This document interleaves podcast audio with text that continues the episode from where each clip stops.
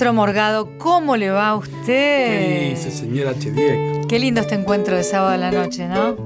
Fantástico. Estamos saliendo seguidos los sábados a la noche, usted y Claro. yo. Todos los sábados. ¿Cómo le va? Muy bien, muy bien, muy feliz. Qué lindo tener además un sábado a la noche con música, Claro. con bueno, su música, Con grandes artistas que nos visitan. siempre, y en el caso de hoy una voz extraordinaria Sí. de hombre. Eh, ¿Será tenor? ¿Será barítono? ¿Qué será? ¿Qué será? Juan Rodó, bienvenido. Muchas gracias, Silvina. Allá cuando habla, ya hablando Claro, cosa ya, de ya- ya hablando del tipo y poco. ¿Cómo le va? siempre. ¿Qué dice Un Juan? placer, maestro. Igualmente, una alegría verte y bueno, disfrutar esta, esta carrera maravillosa, ¿no? Un, sí, un referente dentro de la comedia musical argentina y, Bueno, y muchas Y mundial. el Muchas canto en gracias. general, claro, es verdad. Y sí, un tipo... Hay que aguantársela, es así. Claro. Uno, Juan, ¿qué sos? ¿Qué, qué, qué Soy registro? barítono, barítono. Barítono. Mira, pero con un, con un amplio registro, diríamos, en una propaganda, en una publicidad de Digamos que televisión. el, registro que tiene que tener un barítono, lo, lo que pasa que sí abarca una parte sí, aguda y grave, compartiendo Un registro amplio. una parte del registro del tenor y del bajo, ¿no? Pero Claro. sin tantos extremos. Bien. Pero para llegar ahí y allá, aquí y allá, hay que estar, bueno, creo yo, muy bien entrenado. Se puede tener naturalmente un don, Sí. pero luego... Naturalmente yo no lo tenía tan a flote, lo tuve que escarbar bastante. eh, pero bueno, una vez que lo. Bueno, que logré, digamos, hacerlo relucir después de muchos años, sí tuve que mantenerlo. Y soy. Eh, a ver, cada etapa que, avanza en la vida uno se da cuenta, como todo, ¿no? Que eh, hay una etapa que todo fluye y otra etapa que uno la tiene que remar. Y si uno se deja estar, eh, la voz empieza a por ahí a, caerse y creo que lo que lo que la mantiene y en mi caso particular es el entrenamiento cotidiano, ¿no? Este, Vamos a empezar por el principio, como hacemos siempre en Letra y Música, que es tu infancia desde el punto de vista musical. Puedes contar de tu infancia todo lo que quieras, ¿eh? si se comía rico en tu casa, pero nosotros solo nos atrevemos a preguntar por la música, por el tocadiscos, por la el radio. tocadisco del Winco se escuchaba bastante, eh, pero no con música que yo, a ver, la música que mi madre eh, escuchaba y ponía. Eh, ¿Qué pero- era que por Mirá, boleros? En, en realidad eh, se escuchaban varias cosas de parte de, de mi tía, que también era muy, muy, muy cercana. Ella escuchaba boleros y tangos. Eh, pero mi madre, yo me acuerdo una canción particular que eh, a ella le encantaba, que era Se equivocó la paloma. Era un LP de Sergio Endrigo, eh, cantante que la hacía en italiano y en español. ¿no? Y eso, digamos, es el recuerdo más fuerte que tengo porque a mi mamá le encantaba. Mi mamá no afinaba muy bien, pero intentaba, intentaba como Le ponía mostrarme garra. lo que a ella la sensibilizaba, ¿no? Y esa canción eh, le, le pegaba adentro. Qué lindo eso, ¿no? Que ella no afinaba, pero él, él hizo un gesto que no podemos mostrar por la radio, pero como que como una cierta cadencia para mostrar su Sí. sensibilidad, que no es poco. Porque ella siempre me decía, a mí me rechazaron el coro por desafinada, eh, pero yo amaba, canta- me encantaba cantar y me encantaba intentar, este, bueno, acercarme a eso. Y cuando yo descubrí mi vocación por el canto, ella se... Estaba se- feliz. Sí, sí, sí. Y lo que pasa es que yo digo muchas veces en chiste, pero lo, lo creo, ¿no? Hay muchas personas que cuando son echadas de coros, porque son echados directamente o no admitidos, creen y ahí queda para siempre la, la idea de que no pueden cantar. Sí, la frustración. Pero la realidad es que nadie se tomó el trabajo de enseñarles. Hay gente que no puede cantar, está bien, pero no es toda la gente que cree que no puede cantar. Absolutamente. Yo tuve muchos compañeros dentro del coro que cantaban mucho mejor que yo y ninguno se ha dedicado a la carrera de cantante. Y yo no era de los más lucidos, pero sin embargo sí era muy empecinado en tratar de, de combatir mis errores y mis defectos y quería encontrar la forma de hacerlo. Una especie de Guillermo Vilas del canto, porque Guillermo Vilas cuando lo escuchabas, escuchás su historia, él no tenía facilidad, pero no paraba, esfuerzo, no sí. paraba, no paraba hasta que lograba un determinado revés o lo que fuera, no entiendo mucho yo de, Sí, de- sí, de hasta, en la nombres. casa, hasta en la casa practicaba contra la Sin pared sin parar todo el tiempo. Se quedaba último en el club, ¿no? Sí. que es, es como una obsesión. Yo creo que ya no me. Hasta mi maestro eh, al principio me decía: Vos eh, no tenés a ver, estás en edad para aprender canto ideal, pero no tenés condiciones ideales para cantar. ¿En serio? Sí, al principio me decía eso. Sin embargo, para el piano estás muy atrasado y tenés muy buenas condiciones para el piano. Un visionario, después este, la cosa fue al revés.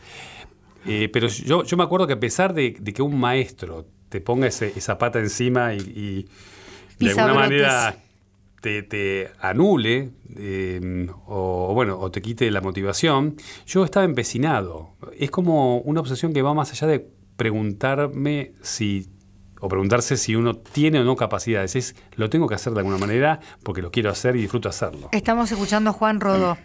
Como modelo eh, de cantante, ¿quién era para vos tu modelo? Ahora te voy a hacer cantar un poquito de Se equivocó la paloma porque estoy segura que hay gente en su casa tratando de, de acor- de acordarse, ay, sí, pero yo también la escuchaba, es preciosa la canción. O haces un pedacito de canción y después me contás que, a quiénes admirabas vos, ¿no? Porque para decir yo voy a hacer esto, a veces uno tiene un modelo. Pero vamos con Se equivocó. Se equivocó la paloma, equivocaba.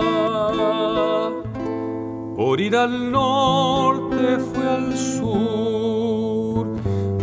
Creyó que el trigo era agua, se equivocaba. Pensó que el mar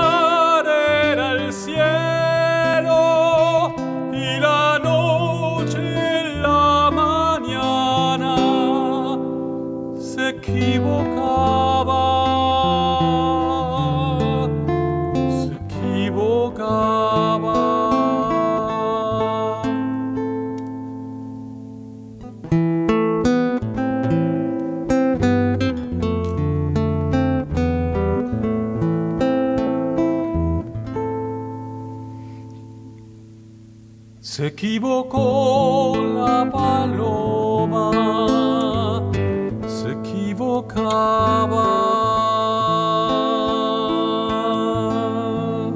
Qué maravilla. Qué lindo. Eh, bueno, de vuelta, ¿no? Esto escuchabas, tu madre además intentaba cantarlo, te contagiaba su entusiasmo, pero vos tenías un cantante o una cantante que fuera como tu musa. En aquel momento no, después. Después cuando intenté Estamos ver, hablando con Juan Rodó, ¿eh? ver qué era yo y a qué me parecía, porque cuando intentaba cantar las canciones de, de Charlie García, de Fito Páez, de Baglietto cuando era Pendex, eh, no llegaba a las notas. Y yo decía, pero yo no puedo llegar. Este, todo, claro, eh, estos cantantes, a pesar de ser cantantes populares, eran tenores y yo no llegaba a ese registro.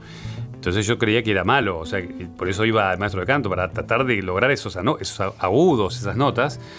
Eh, con lo cual, eh, bueno, después de, de descubrir la ópera y descubrir que eh, se podía cantar desde un personaje, descubrí que había un registro que era barítono y que ese registro no me obligaba a llegar a esos agudos un poco inalcanzables que no tenía que por qué llegar, ¿no? Eh, y descubrí a un referente que fue casi mi maestro sin serlo, que es un barítono americano que se llama Cheryl Milnes. Eh, él me... A ver, en la época de donde no existía ni el VHS y solo escuchaba los long plays, me lo imaginaba cantando y casi diría que le saqué toda su técnica sin que él me enseñara una palabra, solo, solamente de escucharlo. ¿En serio? Sí, sí, sí. De hecho, siempre es algo que siempre menciono y que muchos me dicen, sí, cuando cantas ópera sos igual a Jerry Mills, es el mismo mecanismo. ¿Y cómo lo escuchabas? Porque YouTube cuando éramos chicos... Long no- play, o sea, compraba los LP y... Claro, no, pero ¿sabes por qué me, te decía YouTube?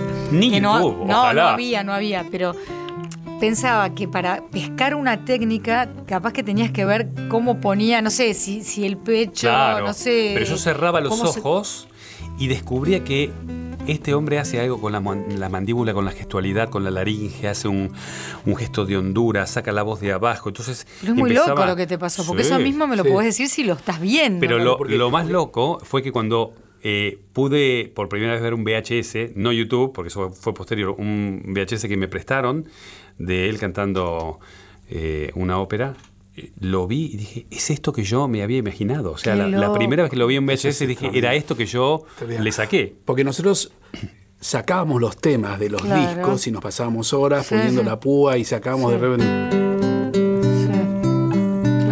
Pero bueno, era una relación directa entre lo que escuchábamos y podíamos sacar y bueno, había eventualmente que tratar de tocar y buscar la técnica por, como para tocarlo, pero esto que vos decís, lo gestual, de dónde sacaba la voz, cómo el tipo... Claro, la técnica. Gesticulaba, cómo se paraba. Impresionante. ¿Alguna vez le pudiste escribir o ese señor...? No, lo pude ver, me lo, lo conocí trabajando en el Colón, eh, en los años que estuve como solista, él hacía eh, una, ópera que era eh, dos obras de Puccini que eran eh, Il Tabarro y Janis Kiki.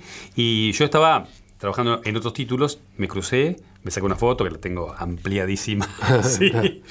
y yo le dije, este, usted fue mi maestro y me lo agradeció, claramente no, no, fue tan importante para él como para mí. No, además por ahí no tuviste tiempo de explicarle esto, todo esto que nos estás contando a nosotros. No, no, no.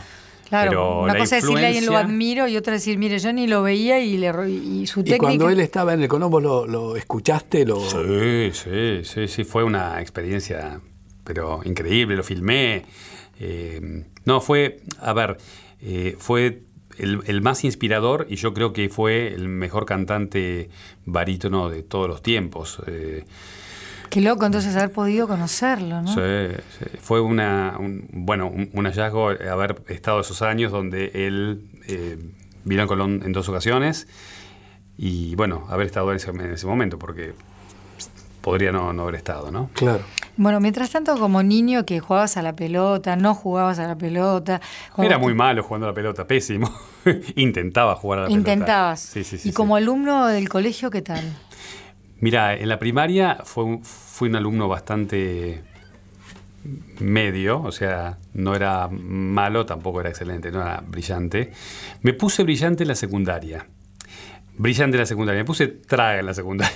o muy ¿Para que pase rápido o porque pasó algo? Yo creo que lo que pasó fue que me organicé. Es como que tomé la secundaria en aquel momento como una estructura de digamos, de independencia, de hacerme cargo de, mí mismo. Que era para vos, ¿no? No como tantos chicos que se llevan 12.000 materias y creen que es contra los padres, ¿no? Porque son ellos. No, no, yo creo que pensaban en mí y en, hacerme, de alguna manera, eh, en mi persona, ¿no? Eh, Hacerte cargo, va. Eh, fue, ahí desarrollé un método. Sí, sí, tenía papá. Eh, estaban separados mis padres, pero bueno, eh, sí, sí. Pero yo creo que ahí elaboré un método que fue un método que me sirvió luego en mi carrera y mi psicólogo me dice que es un método bastante militar. A ver. Yo me, me organizaba y cada vez, o sea, eh, los primeros años de secundaria no tanto, pero tercero, cuarto, quinto, yo me, me, hacía un organigrama el día anterior, estudiar matemática, media hora estudiar lengua, o sea, me organizaba el plan de lo que tenía que hacer y hacía todo. Em, pero lo hacía porque quizás este, entendía que esa era la, manera de pasarla bien, no sé, no, lo, sufría. Pero luego cuando empecé mi carrera como pianista, por ejemplo, yo estudiaba ocho horas eh, para el conservatorio y hacía una hora Beethoven, una hora Chopin, otra hora los estudios de Czerny, otra hora autor argentino, otra hora el Bela Bartok. Y así eh, hice toda mi carrera, pero con una, una organización demasiado exigente, pero para mí no era exigente, era elegida, no sé, me, daba placer hacerlo, ¿no? Y de alguna manera me hacía... Te ordenaba. Me ordenaba, sí. Claro, te daba el placer, el placer que te puede dar en la vida eh, la contención, en realidad. Te contenías vos solo, pero estar contenido siempre es como te calma. O sea, siempre dicen que los chicos se rebelan contra los límites, pero que una vida sin límites es como ir por un, una ruta a oscuras, sin luces y sin señalización y que en realidad un chico, por más que patalee, nosotros tenemos que hacer de, la demarcación de la ruta, las luces y todo eso. A ver, tengo los dedos súper ateridos. Rutas argentinas toca el maestro, porque viste todo, todo asocia, todo te asocia. Rutas argentinas. Hasta Yo no voy a cantar adelante Juan Rodó, olvídese. Bueno, a ver, hagan un temita porque el público de todo el país me está reclamando. ¿Qué tienen ganas de hacer? Con esa, la guitarra de Morgado y la voz de Juan Rodó. Y algo de, Cerú Girán. Qué ah, lindo. Algo de Cerú. mira, lo de Cerú Girán para mí fue un. Vos contanos todo un con, momento, la historia. Un momento. A ver, yo me arrepentí de no haber vivido la época de Sui Generis. Vida. Porque, era muy, muy chico, pero tenía todos los, todos los discos. Eh, ni la de la máquina de hacer pájaros. Sí viví la de Cerú Girán y fue un, nada, eh, increíble estar en ese momento, ese buen tiempo de Charlie. Y sin embargo, una de las canciones que más me pegó fue esta porque es, la más lírica de Charlie. Es la, eh, digo, una, podría ser una área de ópera. Tiempo es un vidrio, tu amor un faquir, mi cuerpo una aguja, mi mente un tapiz, si las sanguijuelas no pueden herirte, no existe una escuela que enseñe a vivir.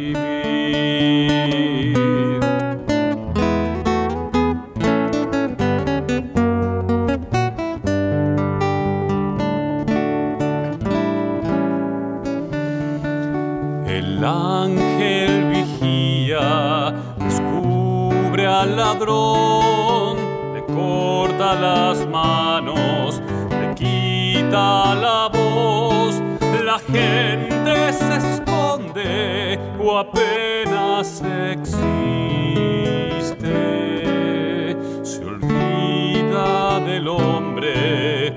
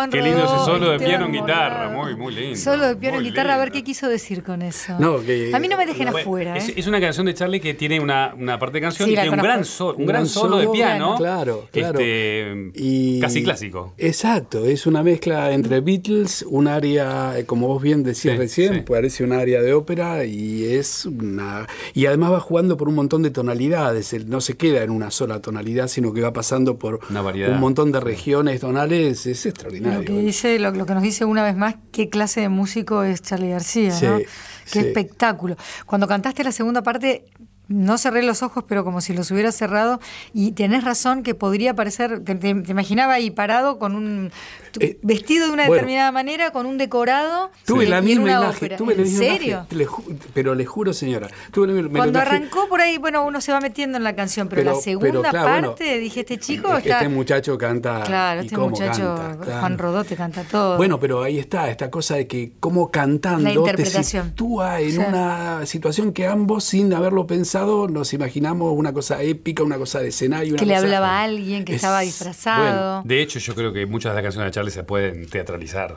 Mm. Claro, Y de hecho lo pensé. Ah, bueno. de hecho eh, lo pensé. eh, eh, porque me encanta, o sea, me parece que se, se podría perfectamente hacer y tiene algo que ver con, bueno, con nuestra cultura musical eh, argentina, ¿no? Es más, habría que hacer una, una ópera. Bueno, júntense Sí, porque García, miren, yo les voy a Sí. decir algo. Una ópera de García Les sería voy a decir algo. No es por, por hacerme, por agrandarme, son pavadas. Hace años, maestro, antes de que yo trabajara con usted, que el año que viene cumplimos 20, Sí, estaba yo grabando un programa en lo que hoy es el estudio del Picadero sí. con Pepe Cibrián, que me venía a contar de una obra que, eh, dirigi- en la que dirigía a, su, a la gran Ana María Campo y su mamá. Bueno, me cuenta de la obra, todo. Y me despedía de él y a la siguiente nota, porque usted sabe que yo a veces grababa hasta tres programas, ingresaba Tito Lecture. Ajá. Se conocen, se dan la mano por primera vez ahí. Tito le da la tarjeta ahí.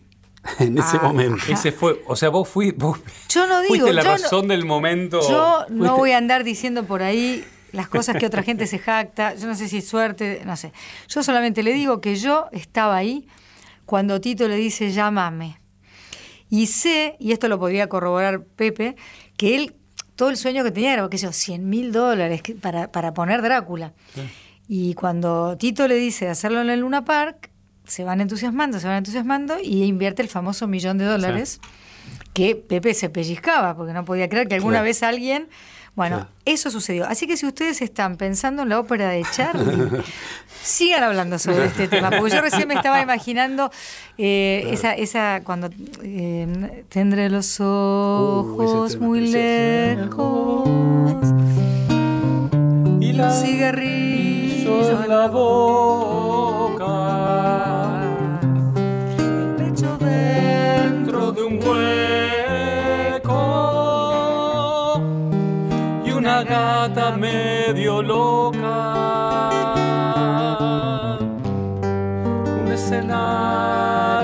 vacío. Yo primera y segunda no sé. Un libro muerto de pena. Un dibujo destruido. Un dibujo destruido. Y la caridad ajena. Y la caridad ajena. Un televisor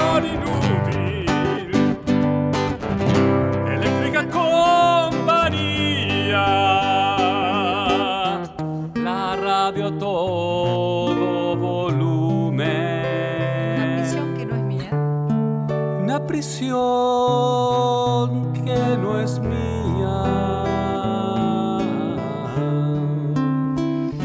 Una vejez sin temores y una vida reposada. Una vejez sin temores y una vida reposada.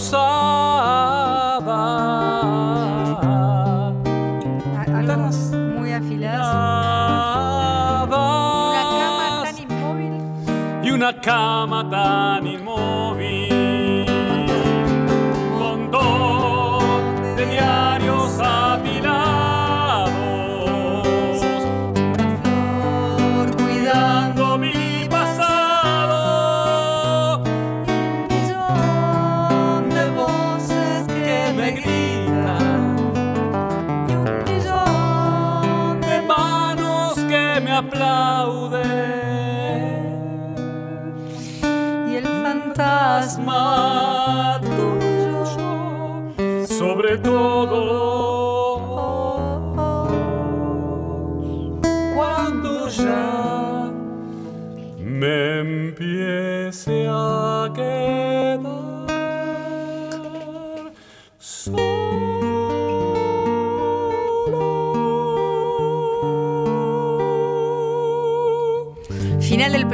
De la ópera de Charlie García, que va a ser Juan Rodó y el maestro. Esteban Morgado. Patricia Brañeiro, la productora, está, eh, eh, le, dio un, Sí. mire, le dio un vaído, mire lo que le diga. Mientras tanto. Javier Chiavone la sostiene, nuestro operador. Y bueno, eh, yo, lo que me, yo tengo un problema entre muchos otros, ¿no? Tengo un millón de problemas. Uno de mis problemas es que más o menos entono, pero como no sé discriminar. Pero muy las letras. No, no, la letra. Yo ni me la pero yo hago la primera y vos haces la segunda y yo no sé qué hacer, Pero me desoriento. bien. Yo me Señora, desoriento. recién la, la hizo bien. Porque No. hubo una Sí. segunda. No, no, se no, él hacía voces. bien. Yo, me- yo me claro, yo, retiraba. yo- yo iba para abajo y vos, ¿Viste? Yo arriba. me- no, porque no puedo, no me sale. Tengo que aprender Sí, a le salió. eso. Pero No, va- para vamos, nada. veamos la cinta, Gonzalito. No, no, no. Salió. Hay que redondear este primer bloque. Ay, Patricia Brañeiro me dijo. Bueno, eh, desde acá le mandamos Que saludos. salió redondo, dice. Salió redondo. a Victoria de la Rúa. Bueno, estamos con Juan Rodó. Eh, vos podés estar en La Quiaca si querés, en Ushuaia, en Río Negro, en La Pampa, en Santa Fe, En la Antártida. San Luis, la Antártida Argentina, en la base Marambio. Podés estar en el litoral. Puedes estar en el Alto Valle, puedes estar en el Valle de la Luna, pero estés donde estés, no te pierdas el segundo bloque. Ya volvemos.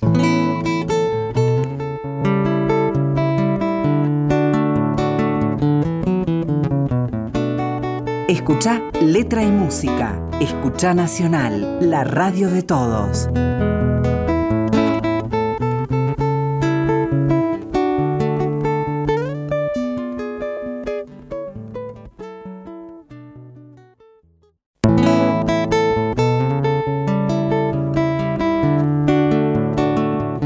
Seguí disfrutando Letra y Música. Seguí en Nacional.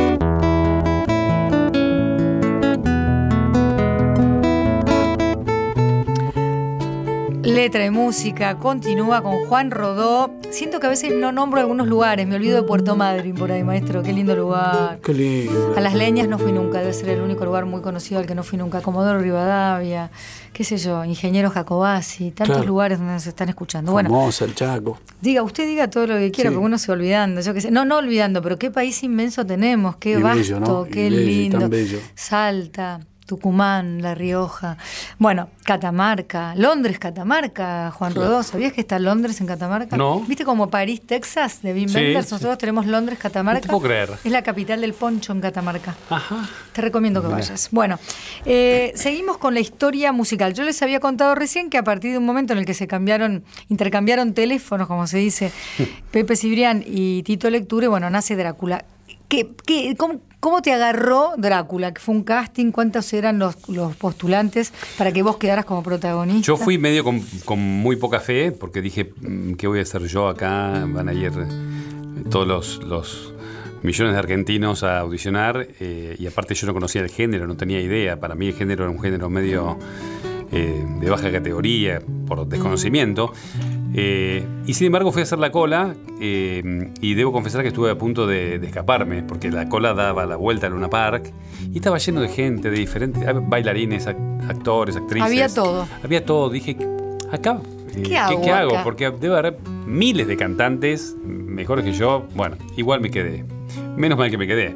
Me dieron un número y ahí tuve mis audiciones que fueron en mi caso ocho durante dos semanas. Hasta que, bueno, de a poquito me fui dando cuenta que Pepe me había mirado, elegido y bueno, estaba como preseleccionado.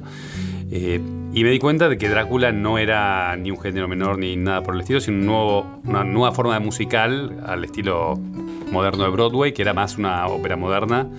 Y desde, desde ese lugar me interesó mucho y algo que no se había hecho hasta ahora, hasta ese momento en, en Buenos Aires. Así que me entusiasmó y, y, bueno, En empecé a elenco- enamorarme. Claro, primer elenco con eh, Paola Krum, Cecilia Milone. Cecilia Milone. Yo no me acuerdo si Paola cantaba y no bailaba, o bailaba y no cantaba. No, Yo diría bailaba, y no, cantaba. Yo Sí. fui su maestro durante esos tres primeros meses que Pepe me dijo, yo la quiero a ella, enseñar a cantar. Y la tuve todos los días. Y la verdad, la, la verdad que una velocidad eh, pudo hacer, bueno, tres veces estrenar un rol que tenía su dificultad vocal. Sí. Lo que pensaba recién es que uno puede poner un millón, diez millones, veinte millones y de todas maneras no, no triunfar el misterio del teatro, ¿no? Exactamente. Pero no solamente triunfó, sino que duró muchísimos años, muchas giras. Pero quiero que me cuentes qué sentiste cuando viste colmado ese Luna Park por primera vez, ¿no? Tiemblan las fue un shock, rodillas. fue un shock, fue un shock porque mm, eh, era mi debut teatral, o sea, a mí me venía bárbaro cualquier teatro, o sea, ya era buenísimo. Pero ver ese estadio lleno, repleto, que parecía realmente una cancha de fútbol y con todo el público para uno, fue muy choqueante. Muy choqueante que durante la primera temporada de Drácula yo quedé un poquito tocado.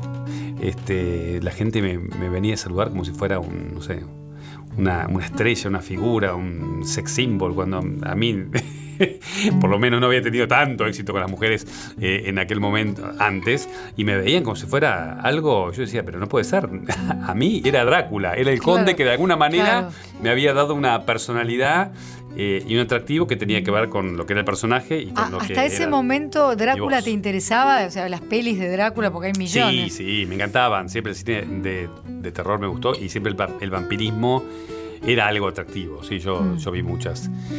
Eh, creo que por eso también fue una historia que pegó mucho, esa combinación del romanticismo con el misterio, ¿no? Ahí está tocando el maestro. ¿Este era el tema de amor o había otro? Este es el, el vals, el, digamos, el soñar hasta enloquecer, que era el vals de dúo de Jonathan y Mina.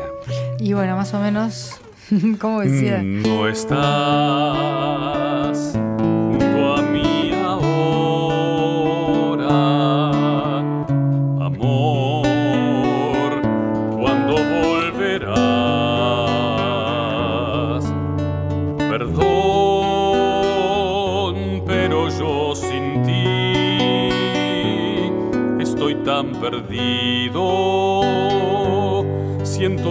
la vida se tiñe de gris.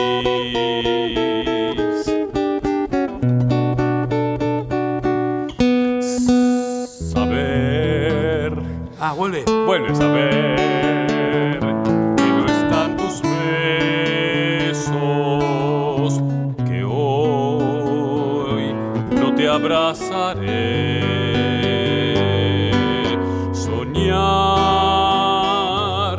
hasta enloquecer que estás a mi lado, mas cuando despierte no te encontraré.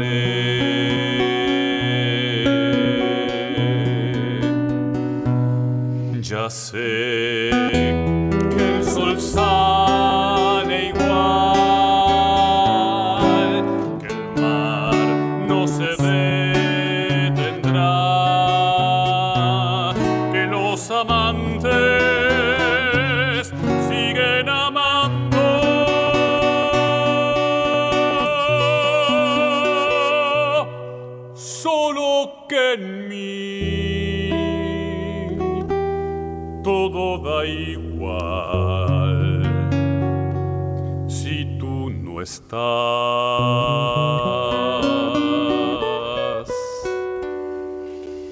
huracán. Esto se lo dedicamos a, a Victoria de la Rúa, que es de huracán. Pero que yo, yo quise cantar en un momento, yo, pero él, él es un huracán. No, porque antes de llegar vos, yo, hacía una canto. soprano acá Hagan un poquito, en el señor. estudio. A ver, a ver, a ver, No, no, quiero, me- quiero, no me quiero va a ver la versión de No, no, porque por es una cosa entre nosotros. No me sale. Que el mar no se detendrá.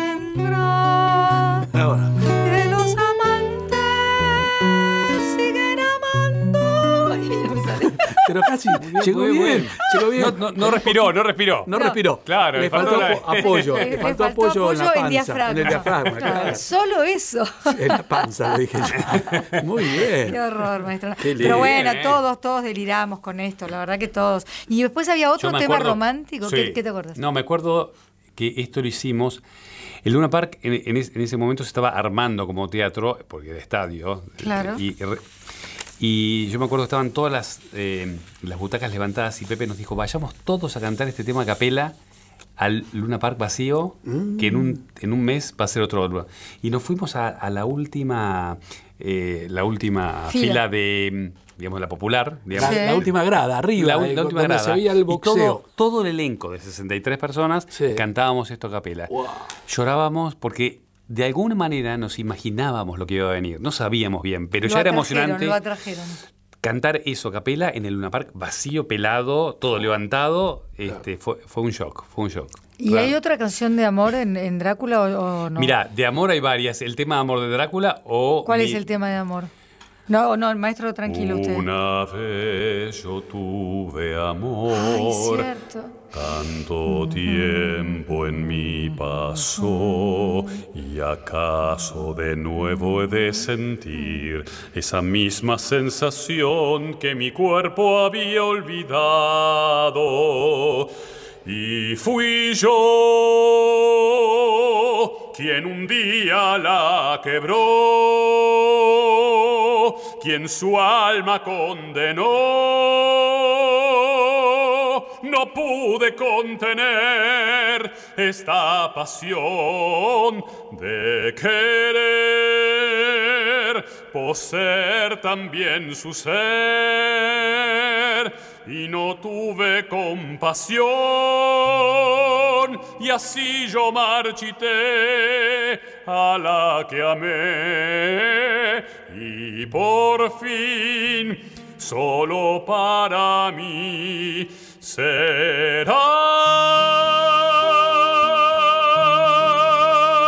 serás. Ay, Dios mío, perdone maestro, porque esto no estaba, no estaba programado. Pero él no se amilanó, No, la cantó no. a capela. Pero ¿cómo? Me fascina amilanarse la palabra. Juan Rodó, me tenés apabullada. Quiero volver a una palabra que vos dijiste, ¿no? Después de la primera temporada yo estaba un poco tocado. Lo explicaste, explicaste que no entendías Sí, tanta sí, fama. sí, sí. Pero te costó volver a, a la normalidad, te Me- costó volver a tus Me afectos costó porque para- aparte, era una, una- una locura que me pasaba por dentro mío. No, no. Yo creía que no me podía subir a un colectivo. Una estupidez.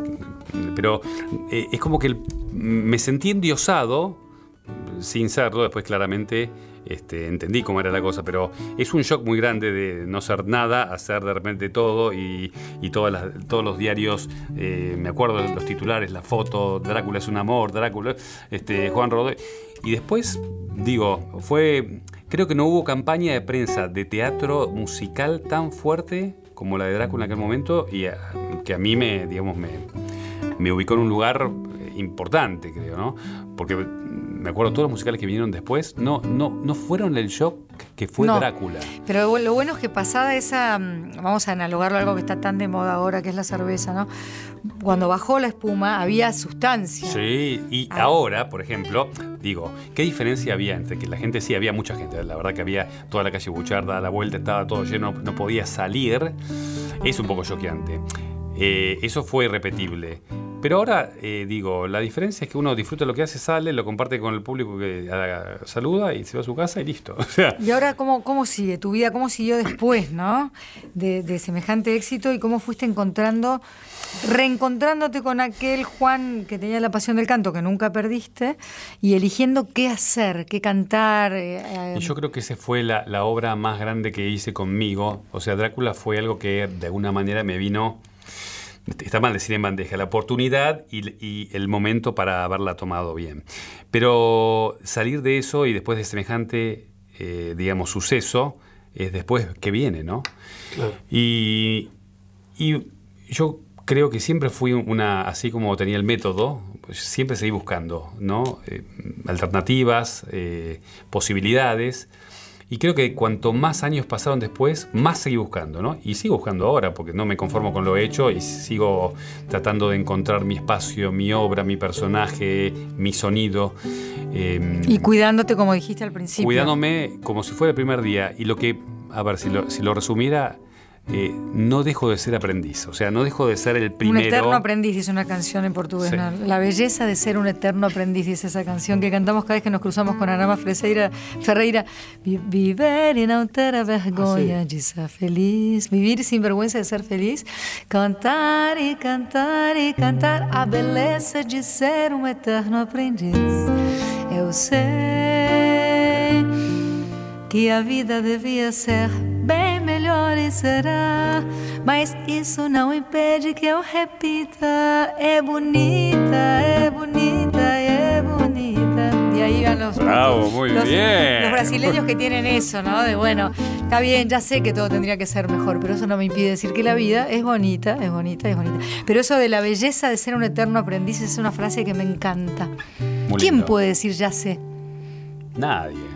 Y creo que lo- el entusiasmo por seguir buscando es porque uno quiere seguir eh, descubriendo, ¿no? La palabra entusiasmo, yo no, yo no soy de esos que saben tantas etimologías, pero esa me gusta porque es estar habitado. Yo creía que estar habitado por Dios, pero es, estar habitado como por un fuego, es sagrado, ¿no? Eso es estar entusiasmado. Y la verdad que el entusiasmo, cuando uno lo siente, es maravilloso, por lo que sea, ¿no? Usted, maestro, siempre está entusiasmado con la guitarrita. Sí, con la guitarrita. Usted dice así, usted dice la guitarrita. Bueno, toque algo para que Rodó cante, porque después me van a querer echarte acá. ¿Quiere hacer esto? A ver. Oh.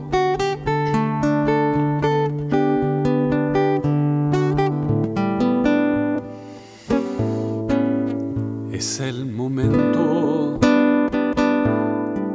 el día es hoy fantasmas ya no acechan mi interior. Y cada esfuerzo que hice siempre tendrá compensación aquí ahora. Hoy es el momento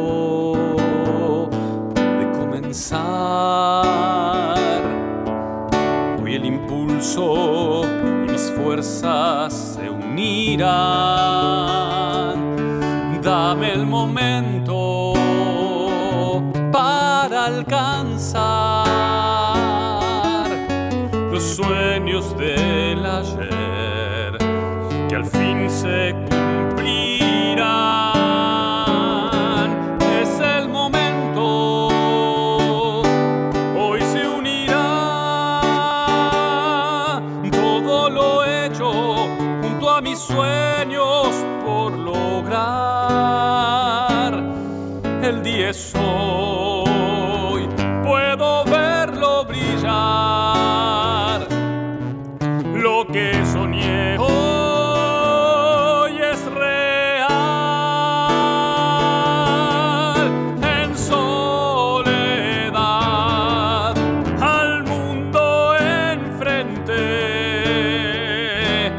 Y el tiempo ya llegó, hoy voy a demostrar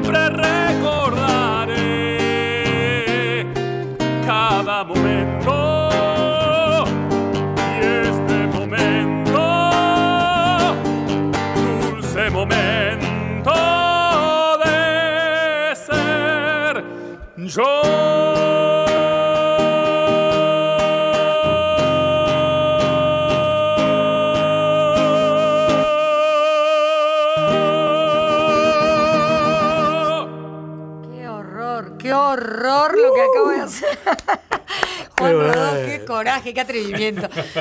dijiste, eh, así, ¿no? Al Esta canción tiene mucho que ver conmigo. A ver, claro, era, era, era, esa la canción. Claro. Eh, primero porque es un musical que decía hacer, eh, es uno de los más deseados, después que pude elegir lo que yo quería hacer.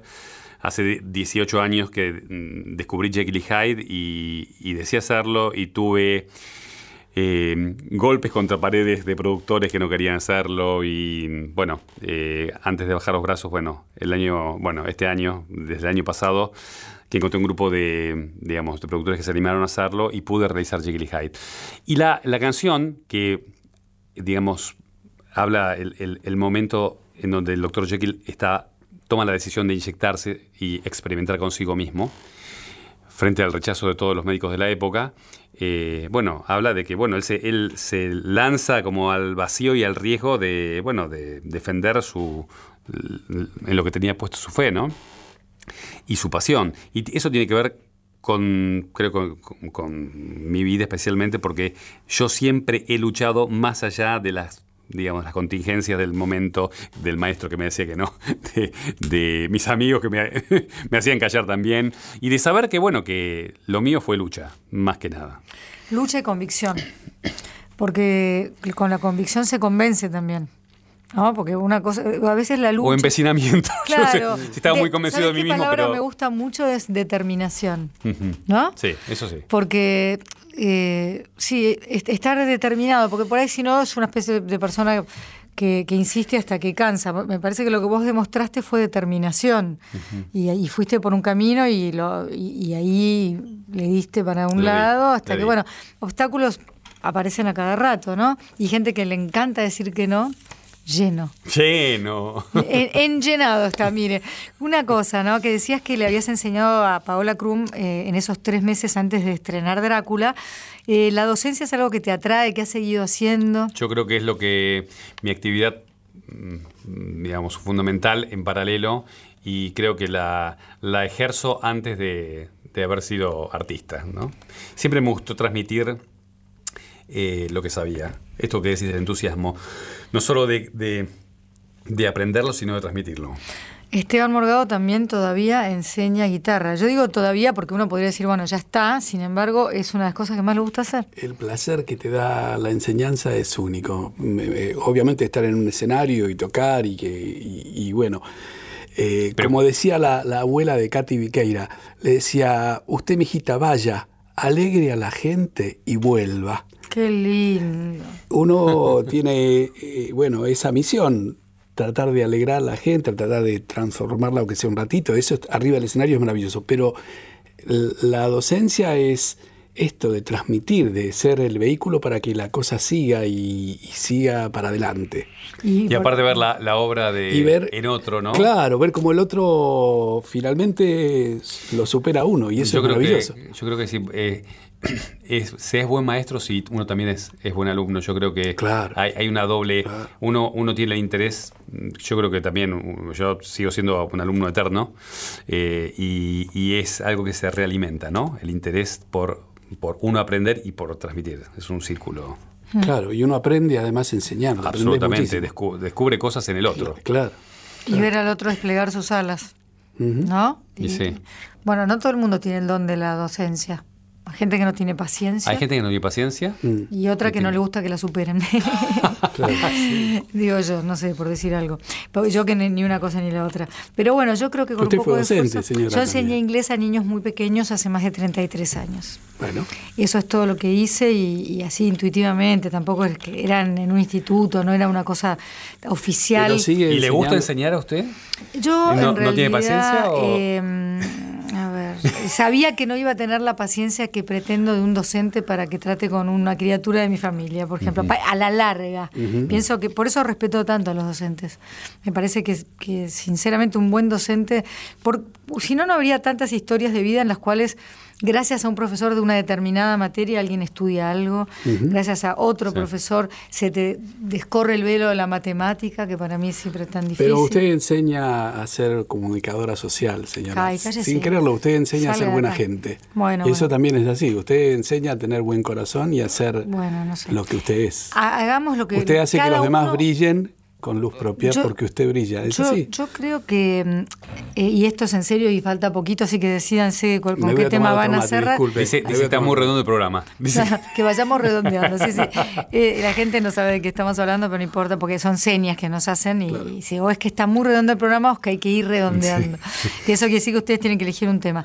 Pero fuera de toda broma. Se nos acabó, la, se nos, ah, se nos acabó, el repertorio, maestro. No importa. Pero, pero, recién no lo habíamos ensayado nunca, ¿vio? Cantemos otra de Charlie. Sí, otro de Charlie.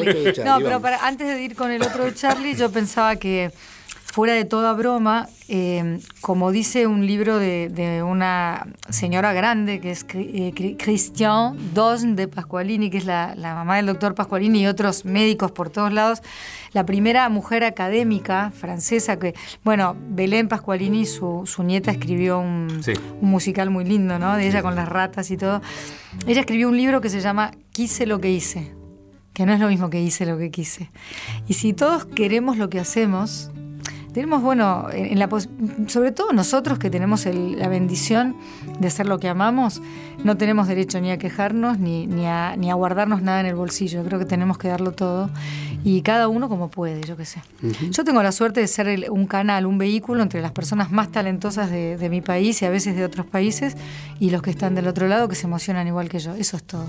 Cierren con música Juan Rodó. Quiero agradecer de nuevo a Javier Schiavone, a Patricia Brañeiro, Maestro Morgado. Radio Nacional, la radio de todos que nos permite llegar a toda la Argentina. Una dijo una de Charlie, qué sé yo, ¿puede decir algo, maestro? ¿cuál puede ser? Esta, está fuera del programa, esto es un bis. claro. Nos olvidamos una letra, no pasa nada. No, pasa nada. Yo para letra capaz que te ayudo. Eso. ¿Y cuál? ¿Qué no sé cuál, qué va. A ver. Aprendizaje, ¿no? Este ah, sí, sí, ¿por qué no? Justo estábamos hablando de aprender. Por eso. Aprendí a ser y cortés, cortándome el pelo una vez al mes. Y si me aplazó la formalidad, es que nunca me gustó la sociedad. Viento del sur. Oh, lluvia de abril. Quiero saber dónde debo ir. No quiero estar sin poder crecer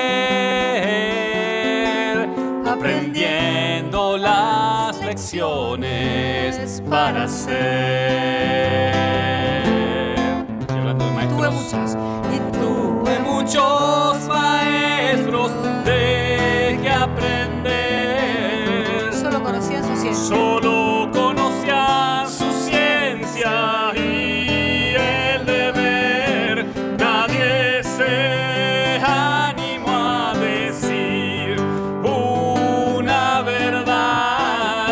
pobre,